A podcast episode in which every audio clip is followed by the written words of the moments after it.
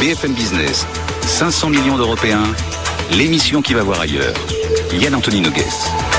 Bonjour à tous et bienvenue à Bruxelles pour ce nouveau numéro de 500 millions d'Européens en coopération avec Euranet Plus, le match fédéraliste européen contre souverainiste, le statu quo. Bon, c'est plus possible, hein, le statu quo, mais faut-il faire un pas en avant ou un pas en arrière? À ma gauche, Richard Laube, fondateur et président de Stand Up for the United States of Europe, euh, debout pour les États-Unis d'Europe, diplômé de euh, la Solvay Business School euh, ici à Bruxelles et puis MBA de Carnegie Mellon à Pittsburgh Bonjour. Bonjour. Alors vous êtes chef d'entreprise, conseiller en commerce international. Pour vous, euh, c'est plutôt un pas en avant. Hein Tout à fait. On est au milieu du guet. Et notre point de vue, c'est qu'il faut effectivement euh, persévérer dans la vers l'autre vers l'autre rive. D'accord. À ma droite, François Asselineau, euh, fondateur et président de l'Union populaire républicaine. Bonjour. Bonjour. Alors HEC, inspecteur des finances, ancien conseiller ministériel. Pour vous, c'est euh, un pas en arrière hein, et même plutôt courage fuyant. Non, c'est un grand pas en avant que de sortir de l'Union européenne. D'accord, bon, très bien, c'est clair. Euh, pour décrypter vos propositions, ils ne sont ni eurosceptiques ni totalement eurobéas. Bonjour Florence Autray. Bonjour. Florence Autray, la tribune et la GFI. Bonjour Fred Coderlier. Euh, bonjour tout le monde. Frédéric Coderlier, le belge de l'étape, spin docteur du parti libéral belge. Et bonjour Jean Quatremer. Bonjour. Jean Quatremer, Libération, le blog coulisses de Bruxelles est spécialiste dans le mensonge, le sexe et la politique. Le, cho- le choc des Un peu la arguments. drogue aussi. On en a besoin quand on vous écoute. Le choc des arguments de Stand Up for the United States of Europe et de l'Union populaire républicaine. Et puis les analyses de nos GC, nos gentils chroniqueurs. C'est dans 500 millions d'Européens. Alors votre constat commun, Richard Laube et François Asselineau, euh, c'est que l'Europe est en déclin. Il faut faire quelque chose. Ça, vous êtes d'accord? Oui. D'accord. C'est un petit oui quand même, François Asselineau. Non, non, la, situation, non. la situation est tellement catastrophique dans tous les domaines qu'il faut effectivement se prendre en main et regarder les choses en face. Bon, maintenant, euh, vous n'êtes pas tout à fait euh, d'accord sur la direction qu'il faut prendre. Euh, vos arguments, je dois le dire, hein, sont plutôt bien affûtés. hein, on peut le lire sur vos différents sites internet. François Asselineau, alors vous dites que l'Europe, on construit, on construit, mais on ne sait pas où on va. À quoi ressemblera l'édifice final Personne ne le sait. C'est euh, l'un de vos arguments. Et puis, euh, Richard Laube a, semble-t-il, une réponse à cela hein, sur le site de Stand Up for Europe. Il y a ce texte qui a attiré mon attention. Euh, un passant euh, s'arrête devant un chantier et demande à un ouvrier qui taille des pierres Mais que fais-tu? Je gagne ma vie, lui répond cet homme. Il pose la question à un deuxième ouvrier qui lui répond Euh, Moi je taille des pierres. Et enfin, le troisième à qui il fait la même demande affirme, resplendissant Je construis une cathédrale. Voilà, euh, ces trois façons différentes euh, d'analyser cette construction européenne. François Asselineau, ça vous convainc? Je trouve que la comparaison euh, n'est pas raison. Vous savez, comme dit le proverbe français, euh, ce que je pense, c'est que euh, les partisans de la construction européenne font toujours le même fonctionnement de leur propagande, c'est-à-dire un constat dramatique de la situation, un alarmisme méthodique, qui d'ailleurs ne regimbe pas devant le fait bah, d'avoir recours à des peurs ancestrales, le péril jaune, le péril chinois, le péril ci, le péril ça. Il faut donc vite euh, se s'allier. Euh, on fait miroiter euh, des urgences, on fait miroiter la montée du, nationalisme, et puis on en arrive toujours à la même situation, c'est-à-dire le remède. Eh bien, il faudrait plus d'Europe, une autre Europe, et on en profite au passage pour discréditer tout contradicteur, comme si c'était forcément quelqu'un de, de, de ringard, euh, d'extrême droite. Vous avez d'ailleurs mis tout à l'heure vous-même euh, que nous proposions, quant à nous, de faire un pas en arrière. Nous, nous ce n'est pas du tout la situation telle que nous la, voyons. Ce que nous nous estimons, c'est qu'il faudrait déjà, avant toute chose, faire un, un constat, puisque le constat est catastrophique. Comment en est-on arrivé là? Voilà, parce que ça n'est pas, ça n'est pas, c'est- pas, c'est pas un poussin de la veille, la construction européenne. Ça fait 64 ans depuis le- la déclaration dite Schuman, 64 ans de promesses non tenues. Donc il y a un moment à partir duquel il faut, euh, La ben, il France, faut. c'est 2000 ans, avec un certain nombre de guerres, de promesses tenues, évidemment. Ça, c'est l'inverse. C'est-à-dire que c'est la, la France, l'Allemagne, ce sont des grands États qui nous ont apporté du miel et du bonheur. Alors que l'Europe, ça nous a apporté le malheur, la guerre, l'extermination, le, c'est c'est l'horreur. Non, vous êtes, vous êtes quand même dans une caricature absolument euh, vous- impressionnante. ah, C'est vous qui êtes dans la Non, caricature. Ah bah vous. non. Depuis C'est vous 64 de promesses non tenues. Oui, allez-y, oui, eh bien, allez-y. eh ben, écoutez, si vous pensez que la situation est, est, est- est- comment dirais-je, allez dire par exemple aux 58% de jeunes de Grecs de moins de 28 ans que la situation est merveilleuse. Allez dire aux 28% de Grecs qui sont obligés de fouiller dans les poubelles parce qu'ils sont au chômage que la situation est impeccable. Allez dire Vous aux, avez aux été quand en Portugais. Grèce la Allez- fois Quand oui, est-ce que vous avez été en Grèce J'y suis allé il y a exactement trois semaines. Euh, Oui, c'est ça, en vacances Ouais. peut-être. Non, j'y suis allé- j'y suis allé pour euh, Non, non, ah, vous, et vous avez vu les gens euh, fouiller dans les poubelles Oui, Ah, c'est absolument. vrai Oui. Ah ben, vous, Eh ben- bah, vous- vous allez m'emmener en Grèce Eh parce bien- que je suis en train de tourner un reportage en Oui, Grèce depuis bien, plusieurs eh mois et je n'ai pas vu de gens fouiller dans les on poubelles. écoutez, moi, j'en ai- messieurs, trouvé. messieurs, euh, messieurs. J'en ai trouvé, Oh, mais j'y suis avant de, avant de sonder le fond des poubelles, messieurs. Donc ça, c'était entre Jean Quatremer et François Asselineau. Euh, François Asselineau qui dit clairement que le problème des européistes, c'est euh, ce constat dramatique de la situation. Je n'accepte pas européiste. Pourquoi D'accord. Parce que c'est euh, ça, c'est un mot qui a été inventé par euh, par Le Pen. C'est pour faire européiste, fasciste. père- père ou c'est un mot américain. Oui, mais je- non, mais d'accord, mais c'est pas en l'occurrence en français européiste, c'est pour faire pour que ça rime avec fasciste. Non, non, non, Donc je suis euro- non, non. européen. Non, non, je suis européen. Non, je ne suis pas. Non, non, je suis désolé. européiste, ça veut bien Bah, dire vous êtes que ça veut dire. ranciste alors. Non, parce, ranciste. non, parce que vous savez pourquoi Alors, ce qui est très Vous savez intéressant, pourquoi C'est parce qu'on ne dit pas un on dit un Européen convaincu, mais on dit pas un Français convaincu. Parce que Français c'est un fait. Alors qu'on vous parlait, quand on parle des Européens, on dit Européens convaincus ou eurosceptiques, on dit dans le registre du dogme et de la foi. En quelle, en le année, scepticisme, en quelle année le, scepticisme, fait français Attendez, attendez, Le problème, le problème, c'est, la on va, on va, on va, on va reprendre un petit peu le contrôle de la situation. Je remarque que ceux qui disent debout pour les États-Unis d'Europe, ils restent assis, ils parlent pas beaucoup. Alors, bon, Richard. Enfin, quatre mères est en train de faire mon travail, Ouais, donc il n'y ouais. a pas de souci. Oui. Euh, bon. Moi, je suis un peu à la Quentin Tarantino, si vous voulez, dans ces cas-là, parce que quand j'entends des choses, euh, je veux dire, on peut, on peut ne pas être euh, convaincu par l'Europe telle qu'elle est aujourd'hui, parce que c'est une Europe qui est contrôlée largement par les États, et justement, c'est l'Europe dont rêve Monsieur Azzolino, c'est-à-dire une Europe où les États ont toujours le dernier mot, et ça fonctionne pas bien, et ça, j'en suis d'accord. Et on peut être critique, mais je veux dire, accuser l'Europe quasiment du réchauffement climatique, accuser l'Europe, euh, je veux dire, de- de- des des des des, des Non, malheurs c'est du pas monde, vrai parce ça que la Commission européenne légifère sur les Absolument. urinoirs et Exactement. sur la quantité d'eau à chaque fois qu'on va aux toilettes. Donc non, l'Europe n'est pas responsable du réchauffement climatique. Exactement. Richard Laube. Mais en tout cas, bon, de notre point de vue, effectivement, je dirais peut-être pas que la situation est catastrophique. Hein. L'Europe, quand même, euh, on- est 7% de la population, on est quand même encore, je crois, 20 ou 25% du PIB mondial, et je crois, d'après ce qu'on me, me dit, 50% des dépenses sociales. Donc ça reste quand même un, un environnement très protecteur euh, qui permet à nombreux citoyens ici en Europe de vivre une vie euh, euh, meilleure que dans la plupart euh, des régions du monde. Donc catastrophique, je ne dirais pas, mais clairement, la situation pourrait être bien meilleure. On pense qu'elle pourrait être bien meilleure si on avait le courage euh, de mutualiser nos moyens. Nous, on vient, pour beaucoup d'entre nous, du monde de l'entreprise. euh, Il y a des règles simples. Hein. Vous mutualisez vos moyens, vous faites appel aux meilleurs, vous collaborez. D'habitude, de manière générale, C'est une il en recette sort- gagnante. Il en sort du bon. Mm. Et, euh, et des exemples existent en Europe. hein. Le programme Airbus a été fait en étroite collaboration entre plusieurs pays, Ariane également. La mutualisation de nos moyens. Donc vous êtes en train de dire arrive des l'Europe c'est la solution pour continuer à peser dans le monde. Tout Si on n'a pas l'Europe, on est on est 28 nains. Si, enfin, si, si on ne renforce pas l'Europe, Hmm. et qu'on ne mutualise pas nos moyens, je pense effectivement. le Mutualiser les moyens, ça veut dire euh, une armée commune, une armée ça veut commune, dire une plus- diplomatie commune, ça veut dire un gouvernement commun, ça veut dire, ah, je crois que le budget européen c'est quoi? C'est 1% 1%. Aux États-Unis, c'est 24%. 24%, hein, c'est des chiffres toujours nommés. Bon ben voilà, toute la guerre est là, si je puis dire. Comment peut-on mettre en moyen nos, nos, nos, nos forces avec 1% du budget qui est géré au niveau européen Flo- Florence, Oui, qu'est-ce que qu'est-ce que vous dites quand vous écoutez ces deux messieurs? Mais je pense qu'on on reste dans un débat un peu euh, théologique et c'est le problème. Quand, quand vous dites euh, l'Europe c'est la solution, non, c'est le moyen. C'est le moyen, mais il y a plusieurs manières de la faire, il y a plusieurs manières de, de, de s'en servir. Je crois qu'il y a toujours une erreur en fait de, de la part des européanistes, non pas des européistes, mais les. Non, défenseurs de la construction Jean- Jean européenne. n'aime pas juste le Voilà. C'est le. East qu'il Ok. n'aime pas. de la part des défenseurs euh, de l'intégration européenne, c'est de dire c'est ça ou le chaos. Et je pense que les eurosceptiques ont un point en disant faut arrêter, c'est pas ça ou le chaos.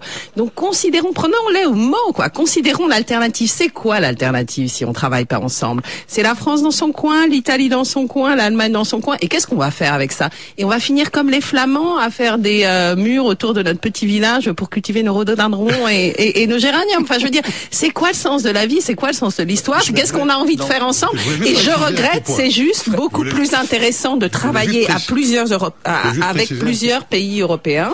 Et donc, il faut envisager les, les choses d'une manière très réaliste, très pragmatique. Arrêtez de dire que si on ne fait pas l'Europe ou si on n'adore pas la Commission européenne, ça veut dire qu'on est prêt à accepter une nouvelle guerre entre pays européens. Faut pas délirer, mais considérons sérieusement l'alternative. Que va faire la France Alors, toute ce qui est intéressant, c'est que François Asselineau euh, a fait une conférence intitulée, parce qu'on dit toujours l'Europe c'est la paix. D'ailleurs, c'est pour ça que l'Europe a eu le prix Nobel de la paix. Euh, pour François Asselineau, l'Europe c'est la guerre. Oui, d'ailleurs, euh, je ne suis pas le seul à le dire puisque François Mitterrand, Ce qui, après fait, ce 14 qui fait beaucoup sourire Jean Quatremer. Donc, oui, mais c'est parce que bon, mais ça c'est habituel. On a des gens, on a des gens qui, on a des gens qui gloussent ou qui pouffent sans, sans admettre la contradiction. C'est pas moi qui l'ai dit, c'est François Mitterrand après 14 années passées à l'Élysée et qui a dit euh, dans le livre euh, Le dernier Mitterrand de Georges-Marc Benamou quelques jours avant de mourir, la France est en guerre, les Français ne le savent pas. Donc les guerres du troisième millénaire, ce sont pas des guerres létales comme celles que l'on trouve dans les périphéries des empires. Ce sont des guerres entre grandes puissances qui sont des guerres à tout à fait différentes. Avec les armes sont les médias, sont la finance, ce sont des, virtualités financières. Et puis les cibles, c'est modifier les cerveaux, c'est transformer Nolens, Volins, les Grecs, les Français, etc en américain. Je voudrais revenir sur ce qu'a dit Florence Autrey à l'instant. euh, c'est qu'elle dit euh, si on sort, qu'est-ce qui se passe? On va être tout seul. Euh, euh, Monsieur Laube a, a- a évoqué tout à l'heure euh, euh, Airbus ou Ariane. Euh, Savez-vous que Airbus, par exemple, n'a strictement rien à voir avec la construction européenne? C'est une c'est une coopération internationale et dans l'Airbus A380, le premier pays fabricant, c'est les États-Unis d'Amérique avec 38%. Quand c'est motorisé, Pratt Whitney, ils font par ailleurs les d'atterrissage et l'électronique embarquée. Ariane Espace, c'est pareil. Vous avez 15 des 28 États de, de l'Union européenne qui ne mettent pas un rivet dans Airbus. Donc, ce que nous nous disons, et c'est Ah, pour ça qu'il un y a... intégriste de l'intégration, tu veux tout faire à 28 en Mais fait. non, mais non, mais Il faudrait une directive Mais européenne non, pour inventer l'Airbus. Mais pas Non, du mais. Mais, mais pas du tout. Airbus montre le monde réel. Le monde réel, c'est que les États doivent coopérer avec d'autres États du monde. Dans Airbus, vous avez des entreprises passe, japonaises, C'est l'Europe- dans C'est l'Europe telle qu'elle est, puisque vous Non. citez Airbus Ariane mais non, Espace. mais, Bah, Airbus- mais justement, Airbus et Ariane Espace Eh ben oui. n'ont rien à voir Mais avec si. la construction européenne. C'est ce que vous Donc, dites. si- c'est dans l'Europe aujourd'hui, ça. non, Ariane. pas du tout. Si nous sortons de l'Union européenne comme l'UPR le propose, comme le, mouvement politique que j'ai créé le propose, si nous sortons de l'Union européenne, nous ne sortirons en aucun cas ni d'Airbus ni d'Ariane Espace. Nous développerons, nous développerons des coopérations internationales. En tout, que cas, c'est on que cette sort- en tout histoire cas, et on vendra en quelle monnaie? Parce qu'on sortira de l'euro et on vendra nos avions avec quel euh, Eh bien, on le vendra En dollars revient- on En reviendra, dollars. on reviendra. Mais il vaudrait beaucoup mieux que ça soit vendu en dollars. Il vaudrait beaucoup mieux que le franc puisse se déprécier. Est-ce que vous savez pourquoi ouais, qu'actuellement combien Airbus coûte, est en train de se coûte euh, Est-ce que vous savez qu'Airbus est en train de se délocaliser en, en Chine, à Tianjin? Justement, écoutez ce que dit Monsieur Gallois. Mais, mais, mais j'ai pas le sentiment que vous ayez un discours très pro-américain, mais en clair, vous voulez quand même passer par le dollar. Non, on, on reviendra au franc et nous aurons notre Grande monnaie monnaie mondiale, hein, nous parce notre des grandes monnaie monnaies de nationale. réserve CFA. du monde. Comment? Le nouveau franc. oui. Un franc, oui, tout à fait, tout à fait. Vous savez comment? Il y a quelque chose qui me fascine. C'est que dans une dans une euh, comment dirais-je une radio économique, euh, la, moindre des choses, c'est qu'on devrait regarder, on devrait faire ce que les, les, les économistes ou les hommes des entreprises appellent du benchmarking. Comment font Il n'y a pas de les mot français pays, pour oui, ça Comment font la comparaison internationale ça, Comment font anglais comment font les américaine. comment font les États qui marchent J'aime beaucoup les, les sous-titres de Jean Quatremer quand François Asselineau parle. Comment font Non mais je vois qu'il y a une, une agression du côté de Monsieur Quatremer. Mais oui, bah, c'est la guerre, Voilà. l'Europe, vous l'avez dit. Donc, non, oui, rien. moi, non, non, moi je voudrais dire comment font les autres États qui, qui marchent. Ils font comment J'espère qu'on va débattre de ça. Et puis je note et je terminerai que euh, ce que je disais tout à l'heure est confirmé, c'est-à-dire qu'il n'y a aucune analyse sur les raisons pour lesquelles ça ne marche pas.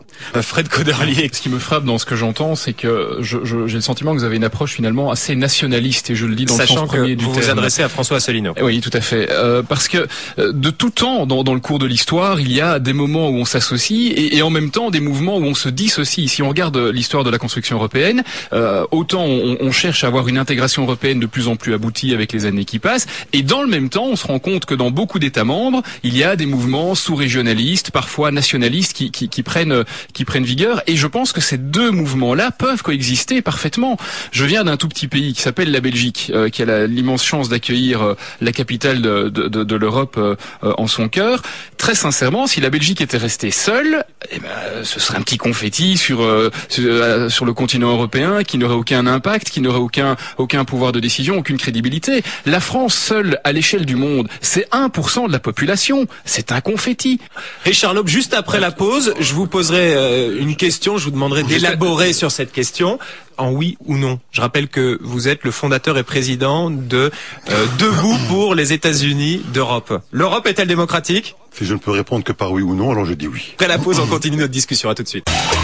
L'émission qui va voir ailleurs, 500 millions d'Européens sur BFM Business. Le match fédéraliste européen contre souverainiste, nos invités aujourd'hui ici à Bruxelles. Richard Loeb, fondateur et président de Stand Up for the United States of Europe. François Asselineau, fondateur et président de l'Union populaire et républicaine. Et bien sûr Florence Autrey, la tribune La GFI, Fred Coderlier, spin docteur du Parti libéral belge. Et Jean Quatremer, Libération et le blog Coulisses de Bruxelles. Je vous posais cette question, Richard Loeb, juste avant la pause. L'Europe est-elle démocratique? Euh, Je vous ai demandé de répondre par oui ou par non. Vous avez dit oui.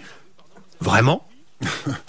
Euh, je le pense, oui, mais moi je pense qu'une question plus importante, et ça, rejoint un petit peu le, le, le propos d'avant, c'est de savoir si l'Europe est efficace. Et c'est un, une préoccupation. Donc, donc je, je remarque que c'est peut-être une question plus importante, mais j'aimerais bien que vous répondiez à ma question, qui est peut-être moins importante. Mais ça en dit long, finalement, sur euh, sur l'importance accordée à la démocratie et à la vie des gens en Europe. je, vous demande si l'Europe est démocratique. Vous me dites, euh, il y a des questions plus importantes. Non? Alors, non, euh, moi je pense que les deux points sont liés. C'est-à-dire que elle est, elle est évidemment euh, euh, démocratique, mais euh, effectivement, c'est une construction qui s'est construite au travers des années pour trouver un équilibre entre les États et la représentation européenne. Et on sent bien aujourd'hui qu'il y a des dysfonctionnements, parce qu'on est à 28, et c'est extrêmement compliqué de fonctionner à 28 lorsqu'on essaye effectivement de, de, de, trouver cet équilibre entre les intérêts des États et l'intérêt mmh. européen. Donc il y a là effectivement un équilibre un petit peu difficile ça marchait à, 6, ça marchait à 6, à 28 c'est plus possible. C'est extrêmement compliqué, donc c'est pour ça qu'il faut, c'est pour ça que je dis les deux points sont liés faut absolument aller de l'avant, construire une Europe fédérale, parce que alors on pourra effectivement construire des institutions démocratiques qui seront aussi efficaces. Mais attention, vous dites ça marchait à 6, mais quand on était à 6, on faisait pas grand-chose. La communauté européenne du charbon et de l'acier, c'était quoi? C'était une espèce d'organisme de planification soviétique. On fixait les prix des quantités à produire. Euh, voilà, bon, point. Ensuite, on a fait l'union douanière et on a commencé à négocier un traité euh, de, de libre-échange avec les États-Unis euh, dans le cadre de l'ancêtre de, de l'OMC. C'était pas grand-chose. Il n'y avait pas de parlement. C'était un travail essentiellement technocratique. Il faut pas non plus être dans la nostalgie de cette époque-là. À l'époque, c'était c'était un bidule très technocratique. On a énormément progressé sur le chemin de la démocratie depuis, et on a vachement plus d'ambition aujourd'hui. On gère les questions d'immigration, on parle de défense, on parle de politique étrangère. Je veux dire, on est allé très très loin. On a une monnaie commune, on coordonne nos politiques économiques. Allez, euh, sous le prochain mandat de la Commission. On va reparler d'union fiscale, on va reparler d'union sociale. Je veux dire, il faut arrêter de dire que tout ça est sur le déclin, en train de se casser la figure. On avance et on avance parce que c'est relativement démocratique. Moi, je pense que la, la, la, question que, que posait Anthony est juste. C'est-à-dire que est-ce que l'Europe est démocratique? Elle est démocratique par certains points. Par exemple, tout ce qui concerne le marché unique, parce qu'il y a un Parlement européen qui maintenant est sur le même plan que le Conseil des ministres, qui représente les différents États, d'accord? Donc de ce point de vue-là, sur le marché unique, sur le contrôle des normes, si vous voulez, c'est une démocratie. Sur les questions économiques et budgétaires, ça n'est pas une mmh. démocratie. Mmh. Il y a un problème. Je veux dire qu'aujourd'hui, tout ce que fait la Commission ou ce que fait l'Eurogroupe, euh, la Troïka, ils sont exemple, pas responsables devant aucun Parlement, ni les parlements nationaux, ni les, le Parlement européen. Donc c'est aujourd'hui, on est effectivement pour tout ce qui concerne les questions économiques et budgétaires dans une, je dirais, dictature des élites. Une, voilà. Et, là, il y a un problème. Et pourquoi est-ce qu'aujourd'hui, effectivement, des partis d'extrême droite ou des partis européens sont en train de prospérer? Mais parce que les gens qui ne sont pas stupides se rendent compte qu'il y a un problème de démocratie. Et qui ne veut pas de démocratie? Qui ne veut pas de démocratie dans le système? Ben, Ce sont les États. Et parmi ces États, quel est l'État qui veut le moins de démocratie dans le système? C'est la grande France. Parce que la grande France n'aime pas la démocratie. Les hauts fonctionnaires français, les énarques, etc., détestent le contrôle parlementaire. François Asselineau. J'ai été, euh, je me permets de faire remarquer que je suis euh, autour de cette table, à part vous, euh, j'ai affaire à quatre personnes qui parlent grosso modo, qui sont des ardents euh, défenseurs de la construction européenne. Donc je vous fais remarquer que je suis seul contre contre quatre. Je Ça vous voudrais, déplaît euh, Ça non, vous ça me déplaît comme déplaît pas. situation ou au non, mais je, non, vous je pense- non, dans- je pense, je pense que ça n'est pas conforme à la configuration de la sensibilité politique qu'il y a à la fois en France et dans la plupart des pays d'Europe. Ça, c'est le premier point. Mais les 25 je voudrais, deux d'entre nous euh, je- quitteront ce studio. voilà, je voudrais, je voudrais, je voudrais quand même, ah, si vous me le permettez, non, je voudrais, je Merci voudrais- Frédéric Coderlier pour votre intervention. je voudrais répondre quand même à- à- avant euh, aux, aux attaques de Monsieur Quatremer précédentes, euh, qui me qualifiait de nationaliste. Non, nous ne sommes pas des nationalistes. D'ailleurs, Charles de Gaulle avait bien précisé les choses de ce point de vue-là. Il avait dit les patriotes sont des gens qui aiment leur propre pays, les nationalistes sont les gens qui détestent le pays des autres. Donc il y a dans notre mouvement politique, l'UPR, qui rassemble des gens de tous les horizons avec une majorité de gens de gauche, nous sommes des gens extrêmement ouverts sur l'étranger. c'est une citation d'ailleurs que la- José Manuel Barroso, le président de la. Commission, aime beaucoup Oui. euh, reprendre. Très bien. Deuxièmement, Monsieur Quatremer m'a dit les Français l'ont voulu la situation. La réponse est non. D'abord, je ferai remarquer qu'il y a 55% des Français qui ont voté non à la- au traité de la Constitution européenne et qu'on leur a forcé la main quand même par une procédure qui normalement serait interdite, par exemple en Californie où il est interdit de faire ratifier par un par le par un par un parlement une, une, une proposition de loi qui a été rejetée par euh, par référendum. Donc, je signale également que l'on a américain je- côté de Monsieur Asselineau. je, hein. je signale également, mais vous savez, nous ne sommes pas anti-américains. Je dis des choses sur les États-Unis beaucoup moins sévères que Justement, ce que dit- Jean Quatremer est en train de dire que vous êtes au contraire très pro. non, non, non, non, je dis, je dis les choses tout à fait, tout à fait sérieusement. Il y a aux États-Unis des gens beaucoup qui disent des choses beaucoup plus sévères sur le. Mais je comprends des pas. États- Regardez, Jean Quatremer, il est tout souriant. C'est dommage que ce soit pas de la télévision, parce qu'il est. Ah, merci il pour il une fois que vous il- reconnaissez Il est souriant, jovial, et vous avez le Ah, sentiment qu'il ne fait que vous attaquer. D'ailleurs, il a dit, excusez-moi, euh, je, je retiens dans les propos de Jean Quatremer, il a parlé d'une dictature des élites en Europe. Oui, mais- Vous, vous avez une expression qui est amusante. Vous dites que l'Union européenne, c'est la dictature par l'ennui. Et c'est ça qui fait que l'Union européenne aussi, euh, finalement, est- peut apparaître comme étant très peu démocratique parce que les gens ne s'y intéressent pas. C'est tellement compliqué, vague, obscur, lointain ce qui se passe ici à Bruxelles. Donc c'est ça. Précisons quand même, précisons quand même qu'une démocratie, étymologiquement, c'est kratos, le pouvoir du peuple démos. Le problème, c'est qu'il n'y a pas de démos européen. Ça n'existe pas. Il n'y a pas de peuple européen. Y a eu un et peuple on- français, Monsieur le peuple européen- mais- Quand est-ce qu'il y a eu un peuple français? Parlez-moi du peuple français. Est-ce que le France a existé avant que le peuple français existe ou le peuple français a préexisté Le- à l'État? Mais, mais figurez-vous, figurez-vous que nous ne sommes pas au début des temps et au début de l'histoire du monde. Hein. Parce que l'apparition de la France Il y a était le début du temps. Non, non, mais non, parce que la, la France, ça s'est créé depuis 496, disons le baptême de Clovis jusqu'à notre époque. Et ce que vous me dites, vous faites exactement comme penser à cette phrase, là aussi, excusez-moi de le reciter de De Gaulle, qui disait on ne peut pas faire les États-Unis d'Europe parce qu'on ne peut pas faire une omelette avec des œufs durs. Les, les États-nations sont, les États-nations sont des œufs durs. Vous ne pouvez pas faire comme si ça n'existait pas. Nous n'avons la même, nous Je connaissais pas- la purée de Non, marron, mais je n'avons connaissais pas, pas nous l'omelette n'avons pas aux la Vous œufs voulez même dire que la Belgique Alors, est un État-nation nous n'avons que pas la- l'Espagne est un État-nation Nous n'avons pas la même plasticité que c'était le cas au, au Haut Alors, Moyen Âge. Monsieur, Voilà. monsieur Ah. François Asselineau, euh, juste, on est sur la fin de l'histoire, là, on est prêt. sur la fin de l'histoire, mais on dit il faut partir des réalités, vous savez, madame. Donc les réalités. Non, François Asselineau, je voulais ju- juste dire, vous avez, vous avez dit, euh, je suis le seul autour de cette table euh, à défendre certaines idées, alors que ça j'ai représente une, j'ai grande l'occasion de l'exposer. Bah, très bien, mais je pense que vous moi, avez largement eu hein, l'occasion de les euh, exposer jusqu'ici dans cette partie de l'émission. Je pense que il, il tient le crachoir, euh, François Asselineau. Richard Laube, Richard moi, j'aurais Laube. voulu, moi, j'aurais voulu quand même vous faire euh, comprendre que l'histoire n'est pas figée. On prend l'histoire de l'Allemagne. C'est vrai que la France est une, une nation ancienne, plus ancienne que beaucoup de nations européennes. Vous prenez l'Italie ou l'Allemagne, ce sont des nations qui sont constituées au 19e siècle. C'est très récent. Vous auriez pris des... euh, vous auriez pris des, Allemands, enfin qui s'appelaient pas Allemands au début du 19e, et vous lui aurez expliqué qu'on va construire une nation allemande, vous aurez rayonné, vous aurez expliqué que c'était impossible. Vous aurez dit la même chose aux Italiens. Et pourtant Bismarck est arrivé, on peut en penser ce qu'on veut, mais finalement ça s'est produit. Donc l'histoire n'est pas figée.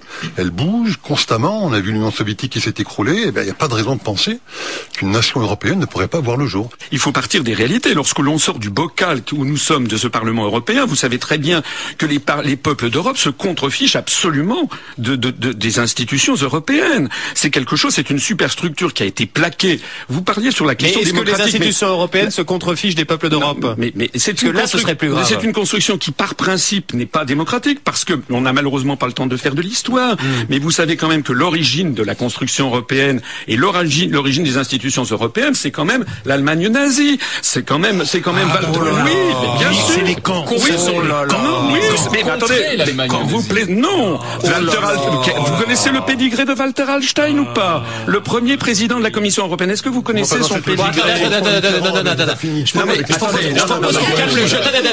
je propose, Oh, euh, euh, là, je propose qu'on calme le jeu. Euh, on calme le jeu. Attendez, on calme le Après le journal, attendez, attendez, parce que si on commence à dire que l'Europe d'aujourd'hui, c'est euh, c'est l'Europe nazie, euh, après le journal, bon, euh, qu'est-ce qu'on fait hein? Est-ce qu'il faut sortir de l'Europe ou au contraire aller plus loin et créer des États-Unis euh, d'Europe? Quelles seraient les conséquences? Euh, dans un cas et dans l'autre À tout de suite.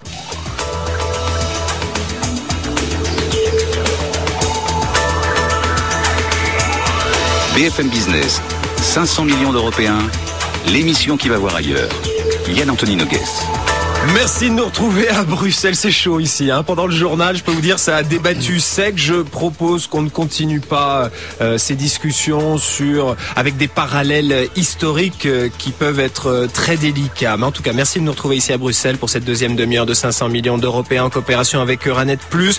On essaye de regarder devant le match fédéraliste européen contre souverainiste. Le statu quo n'est plus possible, c'est clair. Alors faut-il faire un pas en avant ou un pas en arrière? François Asselineau disait il n'est pas du tout question de faire un pas en arrière en sortant de l'euro, en sortant de l'Europe. Non, ce sera un très grand pas euh, en avant. Enfin bref, regardons. En tout cas, faut-il aller vers l'Europe ou reculer euh, face à l'Europe On va reformuler euh, comme ça nos invités. Richard Loeb, fondateur et président de Stand Up for the United States of Europe. François Asselineau, fondateur et président de l'Union populaire républicaine. Et puis bien sûr Florence Autré, la tribune La GFI, Fred Cauderlier, spin docteur du Parti libéral belge. Et Jean Quatremer, Libération. Et le blog Les coulisses de Bruxelles, le match fédéraliste européen contre souverainiste. Bon, euh, qu'arrive-t-il si on sort de l'euro et de l'Europe Jean Quatremer? La question euh, a été soulevée par euh, Monsieur Asselineau tout à l'heure, c'est de dire que l'Europe est un échec économique, financier, etc.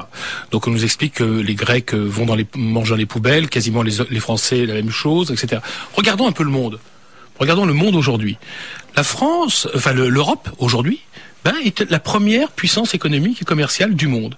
C'est euh, l'endroit où les gens sont le plus riches au monde. Que la, que les- la richesse soit pas bien répartie, c'est la que- une question qui relève des États, ça c'est clair. Sont encore Oui, c'est encore pour l'instant. Mais Ça- il faut ça- voir, ça il faut risque de pas durer. c'est. C'est un espace, c'est un îlot dans le monde, c'est un îlot de stabilité, de richesse, de puissance. L'Europe exporte ses normes. Alors, dire que c'est un échec euh, euh, parce qu'il y a du chômage, sans doute il y a du chômage, mais je crois que je connais aucune région au monde aujourd'hui ou dans l'histoire où le miel et le lait a coulé, où il n'y avait pas de chômage, où il n'y avait pas de misère, où il n'y avait pas de maladie. Je ne connais pas d'espace euh, euh, aujourd'hui dans le monde. Alors peut-être que M. Asselineau va nous expliquer qu'à un moment euh, Alors- dans l'histoire ou dans le monde aujourd'hui, il y a- cet endroit existe. Richard Loeb, qu'arrive-t-il si on sort de l'euro et de l'Europe? Je rappelle Richard Loeb, fondateur et président de Stand Up for the United pour, States of pour- Europe. pour prolonger ce que disait Quatremer, c'est également un pôle d'attraction, l'Europe. Ah, on s'appelle par nos noms de famille ici. Nogues, euh, s'il vous plaît. bon, Loeb, à vous. C'est parce que votre prénom, c'est ça le problème. Alors, j'ai un Jean 80. excusez-moi. Pour prolonger ce que disait Jean, c'est également un pôle d'attraction. C'est pas simplement effectivement un arbre de paix, de réussite sociale, économique, même si effectivement les choses pourraient aller beaucoup mieux. C'est également un pôle d'attraction. Moi, je salue nos amis euh, ukrainiens qui, euh, je crois, ils sont encore des centaines de milliers dans les rues. Avec des que- morts maintenant. Avec effectivement aujourd'hui malheureusement des manifestations sanglantes. Et qui Euh, tape pour sur une les raison. flics, il tape sur les flics avec des drapeaux européens. Pour une raison, réjouissant. une raison simple, c'est qu'ils veulent rentrer. Ils tapent à la porte de l'Europe parce qu'ils estiment que ça reste un projet fabuleux et qu'ils veulent y participer. Donc Mm. c'est encore un pôle d'attraction très fort pour de nombreuses nations et je crois que ça doit nous, ça doit nous interpeller quelque Je part. pense qu'on aurait dû avoir autour de cette table euh, quelqu'un venant euh, d'Europe de l'Est. Parce que quand même, on est un peu euh, des chiens de salon, pardon. Euh, eux, ils ils ont quand même une idée un peu plus précise des raisons pour lesquelles c'est utile. Et, et euh, je veux pas me lancer euh, dans un, des louanges de, de Madame Merkel que j'en euh, apprécie euh, modérément, mais euh, Quatre mères, voulez dire? Mais quand même, elle, elle a, je trouve, une qualité, c'est qu'elle vient de l'autre côté. Le mur est tombé, elle avait 35 ans. Et quand même, euh, elle fait pas toujours la politique que Jean Quatremer aimerait qu'elle fasse. Mais euh, elle a au moins cette lucidité de dire, attention, euh, avant... C'était quand même un peu moins bien quand on était de l'autre côté. Ça a du sens. Nous, Donc ça veut dire quoi? On est des enfants gâtés? Oh, nous, les, bah, les Français, on est dans la mythologie de la réconciliation franco-allemande. Et alors, du coup, c'est quelque chose qui fonctionne plus très bien parce que c'est, ça nous semble tellement évident qu'on va pas se remettre à faire la guerre avec les Allemands. Tandis que quelqu'un qui vient de l'autre côté Et du ça l'est ou mur, pas? moi, je pense que, que c'est pas un bon argument Mm. pour euh, poursuivre l'intégration européenne. Que le bon argument, c'est l'argument plus des Est européens, c'est-à-dire l'Europe dans la mondialisation. Euh, et ça me semble plus solide. Quoi. La question, c'est qu'est-ce qu'on veut préserver, quel modèle on veut préserver, qu'est-ce qu'on veut devenir dans le monde. Effectivement, quand même repartir du constat de cette prospérité hallucinante. Enfin, je veux dire, le monde entier veut venir vivre ici, quoi. Regardez les problèmes qu'on a d'immigration. Comme 50% Donc repartons quand même du des faits. Repartons 50% des des, faits. L'Europe, c'est un moyen de gérer notre position dans un mouvement de globalisation plus général, dont l'Europe participe. Je- il faut reconnaître que l'Europe est aussi un instrument de cette mondialisation depuis Fred les années Cauderlier. 60. L'argument guerre n'est pas euh, le meilleur argument, je suis d'accord avec Florence, mais ça reste un bon argument. Euh, quand on a eu euh, le conflit en, en ex-Yougoslavie, l'Europe s'est quand même posé beaucoup de questions et elle a eu une attitude euh, assez courageuse d'une certaine manière pour tenter d'encadrer euh, ce conflit, si vous me passez l'expression.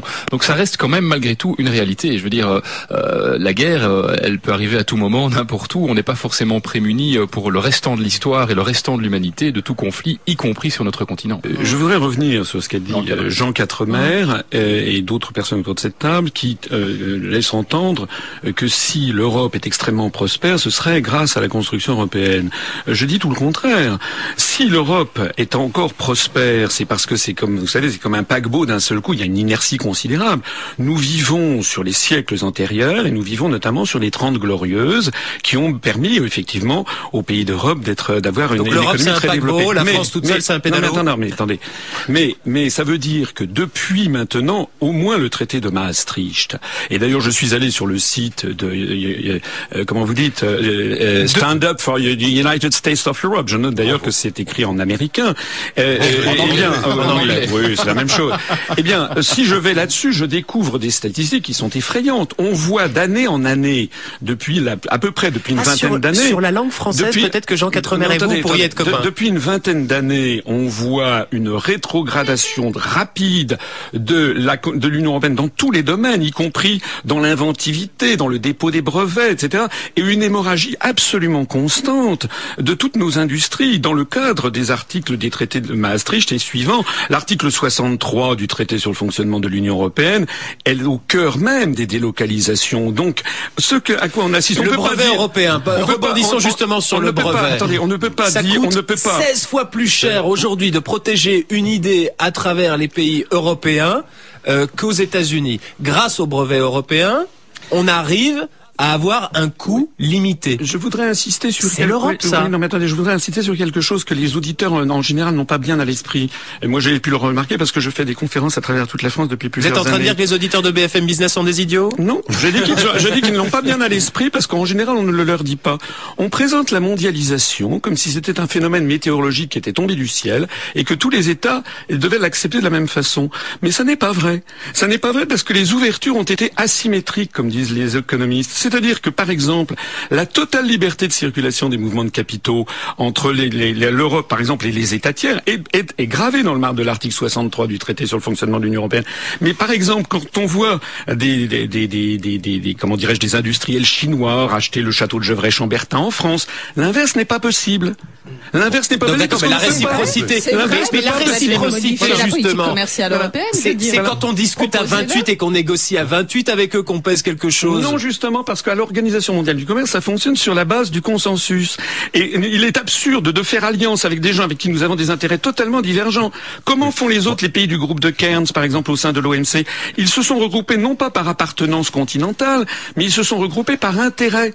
C'est-à-dire que la France aurait dû, par exemple, si elle avait voulu défendre son industrie textile, elle aurait dû se regrouper par intérêt avec notamment les pays du sud de l'Europe et les pays du nord de Euh, je- l'Afrique. et- et François Asselineau, Richard Loeb vient de se lever pour les États-Unis d'Europe. Oui, parce que moi je voulais rebondir effectivement sur cette histoire des brevets. Je crois que c'est un parfait exemple de ce que nous on appelle le coût de la non-Europe. Effectivement, sur notre site, et euh, je suis ravi que vous avez consulté notre site, toute une série de statistiques existent pour montrer effectivement que nous sommes en déclin.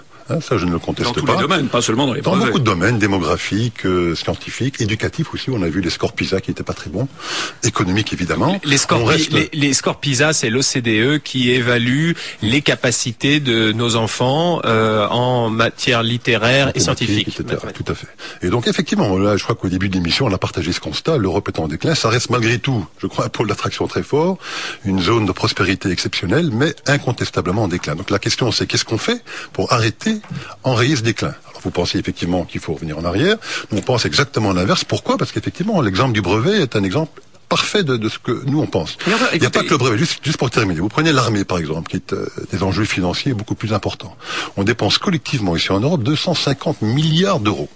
Prenez les budgets des 28 pays européens, c'est 258, 250 milliards d'euros, qui sont tous dépensés individuellement, et donc le résultat final de tout ça, c'est euh, une capacité opérationnelle extrêmement réduite par rapport à ce que peuvent faire les Américains. Des études sérieuses qui ont montré, une toute dernière en date de McKinsey, hein, qui est quand même un cabinet sérieux, qui montre que simplement en mutualisant nos achats d'équipements, en réfléchissant de manière industrielle intéressante pour essayer de mutualiser nos moyens, on pourrait économiser 30% de ces budgets. Vous prenez la dette. Je crois que le premier poste de dépense européen, c'est le remboursement des intérêts de la dette. Eh bien, écoutez, les marchés financiers nous taxent d'une prime au risque uniquement. Pourquoi? Parce qu'on est fragmenté. Les États-Unis d'Amérique qui ont un niveau de dette un peu plus élevé que le nôtre, le Japon, je crois, le double du nôtre, ont des taux d'intérêt nettement inférieurs au nôtre pour une seule raison. C'est que les marchés financiers, quand ils doivent prêter, ils évaluent le risque et quand ils nous regardent, Les taux d'in- quand ils nous regardent, Les ben, ils voient un risque. Ils Là- voient un risque qui est lié au fait que nous ne sommes pas unis. Florence Comme- Autrel. Pour le D'accord. coup, Florence je vais me Et la mettre du Slovénie, côté et du par exemple, vous prenez la. Slovénie pour terminer, vous savez que la Slovénie, qui est un tout petit pays, mais dont l'économie se porte relativement bien, ils doivent emprunter des 4-5% aujourd'hui. Pourquoi? Bah Parce qu'aucun financier au monde ne se dit, tiens, je vais, je vais prendre de la dette slovène.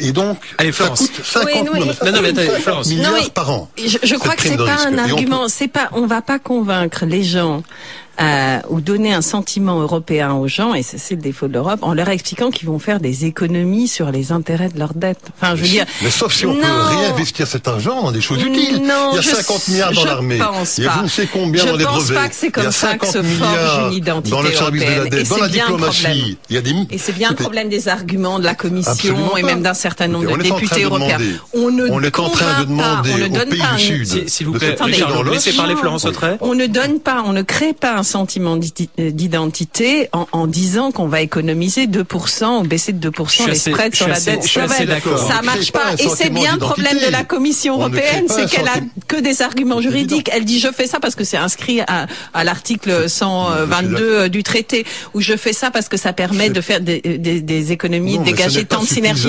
c'est pas ça. Un La sentiment, il faut du pathos. Et là, là, on n'est pas dans il le faut du pathos. il faut, il faut être, il faut se voir dans le monde, il faut effectivement des manifestants ukrainiens qui tapent sur les, sur les flics avec, avec des deux, drapeaux européens. C'est-à-dire qu'il faut une vision historique, hein, et, et donc c'est ça qu'il faut inventer, et qui pour l'instant ne passe pas. François. Asselineau. Mais ce qui est fascinant toujours, c'est que j'ai affaire à des personnes qui veulent imposer des schémas préconçus à une réalité qui ne colle pas à ce qu'ils voient. Et vous voulez faire quoi? Moi, tenir compte des réalités. Hum. Actuellement, les pays d'Europe, les peuples d'Europe sont sur des sentiers de développement totalement différents. La France, que cela plaise ou pas, est de plus en plus plus proche des pays du Maghreb. Voilà. L'Allemagne, oui, l'Allemagne, vous pouvez, vous pouvez rigoler. Ah. L'Allemagne, rigole, l'Allemagne est beaucoup. attendez, laissez-moi parler, s'il vous plaît. Oui. L'Allemagne, laissez-moi parler, Monsieur Quatremer. Laissez-moi parler. Laissez-moi parler.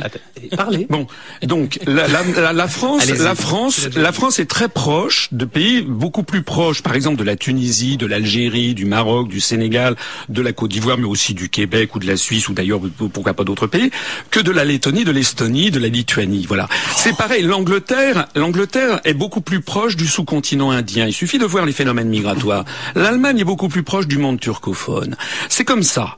Et donc la réalité, c'est C'est comme que ça et c'est bien c'est mais pas oui, bien Mais c'est- Donc ça veut dire ça veut, ça veut dire que ça veut dire que c'est-à-dire que euh, l'euro-méditerranée pour vous c'est formidable. Nous partons des réalités, nous disons que dans le point du troisième millénaire, il n'y a pas des pays torchons et des pays serviettes. Nous, nous disons que la France a des intérêts beaucoup plus importants avec les pays du sud de la Méditerranée qu'avec les pays baltes. Et vous aurez beau me dire le contraire, c'est quand même moi qui aurais raison parce que les faits me donnent raison.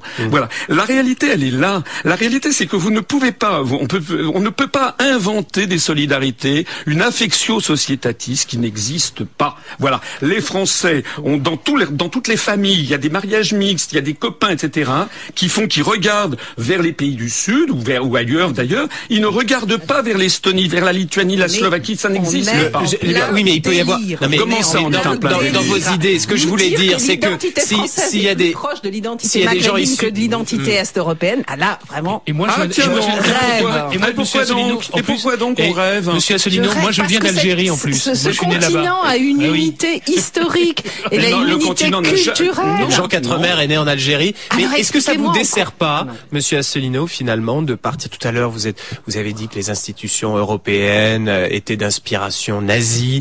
Euh, là, maintenant, vous êtes en train de partir sur l'immigration, sur euh, le Maghreb, etc.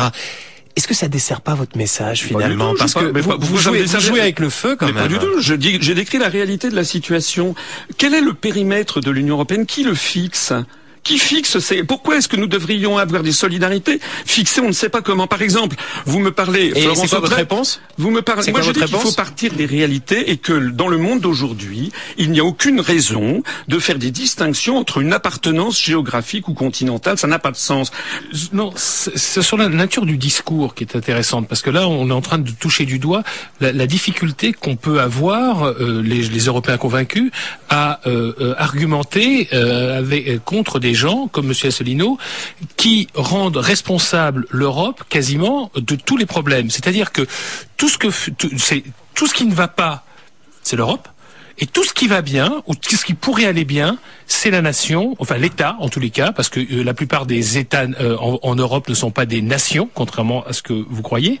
Donc, euh, et là, on est on est dans un discours totalement irrationnel, parce que moi j'ai un discours critique à l'égard de l'Europe. Je considère qu'effectivement il y a des problèmes de démocratie, il y a eu des problèmes de corruption. J'ai pas été le dernier, me semble-t-il, à, à, à enquêter sur ce qui n'allait pas à Bruxelles, euh, la commission Santerre, etc., etc. Donc moi j'ai un discours critique. Mais là, on n'est plus dans un discours critique, on n'est plus dans un discours raisonné. C'est l'Europe, c'est mal. L'Europe, c'est. le- Attendez, laissez-moi terminer, Monsieur Asselineau. Non, mais l'Europe, c'est mal, et l'Europe. C'est ce n'a qu'on pas- a cru comprendre, C'est ce qu'on a cru, voilà. Et donc, et là, et on est vraiment dans l'irrationnel parce que véritablement, on, rend l'Europe responsable de tous les malheurs de l'humanité. Alors, juste, juste, n'importe- juste un point. Euh, Monsieur Asselineau, je vous propose, je vous propose, voilà, je vous propose 30 secondes Mhm. euh, pour exprimer votre point de vue et dire aux auditeurs euh, auxquels vous souhaitez visiblement vous adresser pourquoi il faut voter pour vous ou pour vos idées à l'occasion des prochaines élections européennes dans trois mois.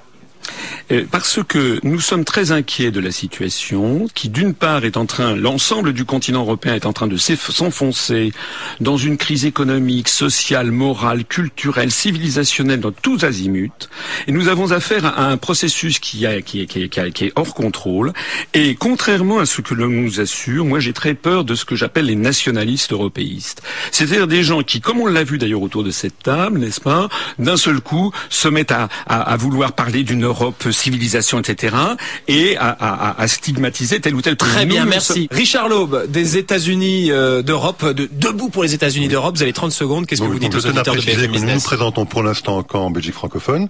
Et bon, et pourquoi est-ce qu'on le fait? On a beaucoup hésité, mais on, on est arrivé à la conclusion que les partis classiques traditionnels ne portaient pas ce message suffisamment fort. Et on s'est dit voilà, donc la meilleure façon de participer au débat, c'est de rentrer dans ces élections et de permettre aux gens donc d'avoir un véhicule par là de, de- qui leur permettra de- d'exprimer cette volonté européenne à travers euh, notre liste. Juste après la pause, revue de presse européenne. L'émission qui va voir ailleurs, 500 millions d'Européens sur BFM Business. 500 millions d'Européens, l'émission qui va voir ailleurs sur BFM Business. La revue de presse européenne, nos invités, Richard Loeb, fondateur et président de Stand Up for the United States of Europe, François Asselineau, fondateur et président de l'Union Populaire Républicaine, et puis bien sûr Florence Sautré, la tribune, la GFI, Fred Codorlier, spin docteur du Parti libéral belge, et Jean Quatremer, Libération, et le blog Coulisses de Bruxelles. Alors déjà, un article qui nous a été euh, amené par notre ami euh, belge, Frédéric Codorlier, qui va payer pour le ramassage des ordures du Parlement européen Il y a des bons à trucs dans la presse Strasbourg, en France, parce que d'ailleurs c'est sur rue 89 qu'il a épinglé ça. Installé dans l'Hexagone à Strasbourg, le Parlement européen est protégé par une immunité fiscale. Il n'a donc pas à payer pour l'évacuation de ses ordures. Résultat, la justice française a annulé une dette de plus de 3 millions d'euros réclamée indûment par le fisc hexagonal. Mais qui va payer la note? Fred Coderlier. Alors deux réflexions par rapport à ça. Vu le nombre de jours où le Parlement euh, européen de Strasbourg est utilisé, je me dis qu'est-ce que c'est cher les poubelles à Strasbourg? Et deuxième chose, à Bruxelles, il n'y a pas de souci, le Parlement européen aura ses ordures. Je croyais que vous alliez dire que dans les, dans les difficulté. poubelles, dans les poubelles, les ordures, c'est toutes les directives qui sont émises par le Parlement européen. Non, mais à Bruxelles, il n'y a pas de problème parce qu'on ramasse les, les, les poubelles deux fois par semaine. Ah oui, la vrai. capitale de l'Europe. Voilà. Ah oui. Ce qui n'est pas le cas à qu'on- Parce Bruxelles. qu'on éduque la population et donc les personnes qui fréquentent le Parlement européen à pratiquer le, le tri sélectif, le recyclage, etc., etc. François Asselineau, vous avez un avis sur cette euh, sur cette information? C'est simplement ça, c'était la partie émergée de l'iceberg. Les- les- la construction européenne coûte énormément cher, et je rappelle au passage que la France verse bon an mal an euh, à peu près euh, 21 milliards d'euros et récupère 14, c'est-à-dire que ça nous coûte 7 milliards d'euros au budget au budget de l'Union Voilà. européenne et vous dites iceberg vous pas iceberg d'accord. Euh, Richard Laube Bon, bah non, juste pour répliquer, je pense pas que ça nous coûte cher du tout. Hein. Je pense qu'il y a moins de, de fonctionnaires ici à Bruxelles qu'il y en a dans la mairie de Paris. Donc bon, on a toujours effectivement cette image d'une administration, d'une bureaucratie démesurée. C'est absolument pas le cas et, euh, et donc il faut rétablir un peu les choses à leur juste valeur. le commissaire européen euh, au commerce, là je lis une dépêche AP, Associated Press, euh, Karel de Gucht, qui a été notre invité, qui sera d'ailleurs notre invité encore euh, prochainement, il a annoncé là cette semaine que les négociations sur le traité transatlantique seraient suspendues pour que ceux qui sont concernés puissent s'exprimer en cause une disposition de l'accord qui prévoit que les investisseurs ou les, les- les firmes internationales hein, peuvent recourir à l'arbitrage privé contre les États-Unis qui n'auraient pas suivi à la lettre les principes du traité. Florence. Je crois que c'est très sage. C'est un, c'est une bombe euh, en puissance ce- ce- cet article qui donc, je le rappelle, permettrait à, j'en sais rien, un laboratoire pharmaceutique d'agir en justice contre l'Union européenne sous prétexte qu'elle a adopté démocratiquement une directive sur tel et tel, euh, enfin sur tel régime de brevet. Je, je crois que c'est pas acceptable. On peut pas énorme. laisser oui, énorme. oui, oui, on peut pas, on peut pas accepter ça. Je pense qu'il y a, il y a vraiment, les- les- voilà, ça finira euh, euh, par se savoir et les gens seront, sont contre On ça. commence- Il est absolument nécessaire de discuter ça de façon démocratique, mais plus généralement, ce traité transatlantique soulève quand même un nombre euh, considérable de problèmes et c'est inouï et euh, c'est inouï qu'il n'ait pas que son opportunité, que le mandat de négociation n'ait pas été discuté d'une façon démocratique. Les Français se sont lancés, euh, ont, ont- ont lutté uniquement sur l'affaire de l'exception culturelle qui n'était pas vraiment euh, en, euh, en danger. Qui était juste de la Euh, politique intérieure. absolument. Mm. Donc on a, on, a, on a lutté contre l'exception culturelle. Mais toutes les questions posées par ce traité transatlantique n'ont absolument pas été abordées. Et la Commission nous a poussé à marche forcée. Et là, c'est vrai qu'il y a un problème dans la négociation d'un traité qui pose de vrais problèmes, puisqu'il s'agit en fait d'harmoniser nos normes, nos lois hein, de protection, par exemple en matière environnementale, euh, de protection euh, euh, en matière, euh, même y compris De sociale, hein, sécurité, de sécurité, etc. etc. etc. Et là-dedans, effectivement, il y a pour éviter que ce soit les Chinois derrière qui nous Voilà, imposent l'idée c'est de créer en fait Mm. de créer un grand marché euh, mondial des normes et on imposerait en quelque sorte le capitalisme du 21e siècle serait occidental au sens large du terme et non pas chinois. C'est ça l'idée. Et Mais là, là-dedans, il y a le fameux tribunal arbitral, je termine juste là-dessus, le fameux tribunal arbitral qui existait ça au sein du NAFTA. Donc vous savez, c'est l'accord de libre-échange entre le Mexique, les États-Unis et le Canada. Et ça, ça euh, aujourd'hui, par exemple, les Canadiens ben, euh, commencent à toucher du doigt la réalité de ce traité parce que le Québec a voulu, euh, a, a suspendu l'exploitation du gaz de schiste parce que le- la majorité a changé au Québec et euh, les grandes compagnies américaines ont poursuivi le Québec en dommages d'intérêt euh, devant un tribunal arbitral. Alors je sais pas ce que ça va donner, mais ça montre que on est plus libre de notre euh, système normatif. En tout cas, on a social. posé cette question est-ce que l'Europe est démocratique? Ben voilà, là il y a le traité transatlantique en pleine négociation, il y a un problème et Karel de Gucht arrête euh, les machines le temps d'une consultation euh, publique. Un petit mot, François Asselineau Oui, on touche ici du doigt un problème que j'ai vaguement évoqué tout à l'heure, mais j'avais pas beaucoup le temps de, de l'e- de l'exposer. Euh, C'est que les européistes ne parlent jamais de, du rôle des États-Unis dans la construction européenne. Et là, nous en avons J'ai une preuve un livre extra. sur le sujet, nous, je en- nous en avons la preuve exacte. L'Amérique à Nous en- Bruxelles, nous en a- Florence Autray aux Oui. éditions. Nous en Euh, avons le seuil, au Le seuil. seuil, Nous en avons la preuve qui est le rôle constant qu'ont joué les États-Unis depuis la construction européenne, depuis la déclaration Schuman. Voilà. Sûr, Et là, nous avons ici, alors, là, nous avons affaire. simpliste. Non, mais c'est pas simpliste du tout. Nous avons ce, ce, ce ma- grand marché transatlantique est en fait la préfiguration de ce que cherchent les think tanks américains, c'est-à-dire le choc des civilisations défini par Samuel Huntington. François Asselineau, fondateur et président de l'Union populaire républicaine, merci à vous d'être venu à Bruxelles pour participer à cette émission. Merci Richard Loeb, fondateur et président de Stand Up for the United States of Europe. Laurence Sautré, la tribune et la GFI, Fred Coder, les spin docteur du Parti libéral belge et Jean Quatremer, Libération et le bloc coulisses euh, de Bruxelles. Rendez-vous le week-end prochain pour un nouveau numéro de 500 millions d'Européens, samedi 11h, dimanche 21h. Bonne fin de week-end à tous à l'écoute de BFM Business.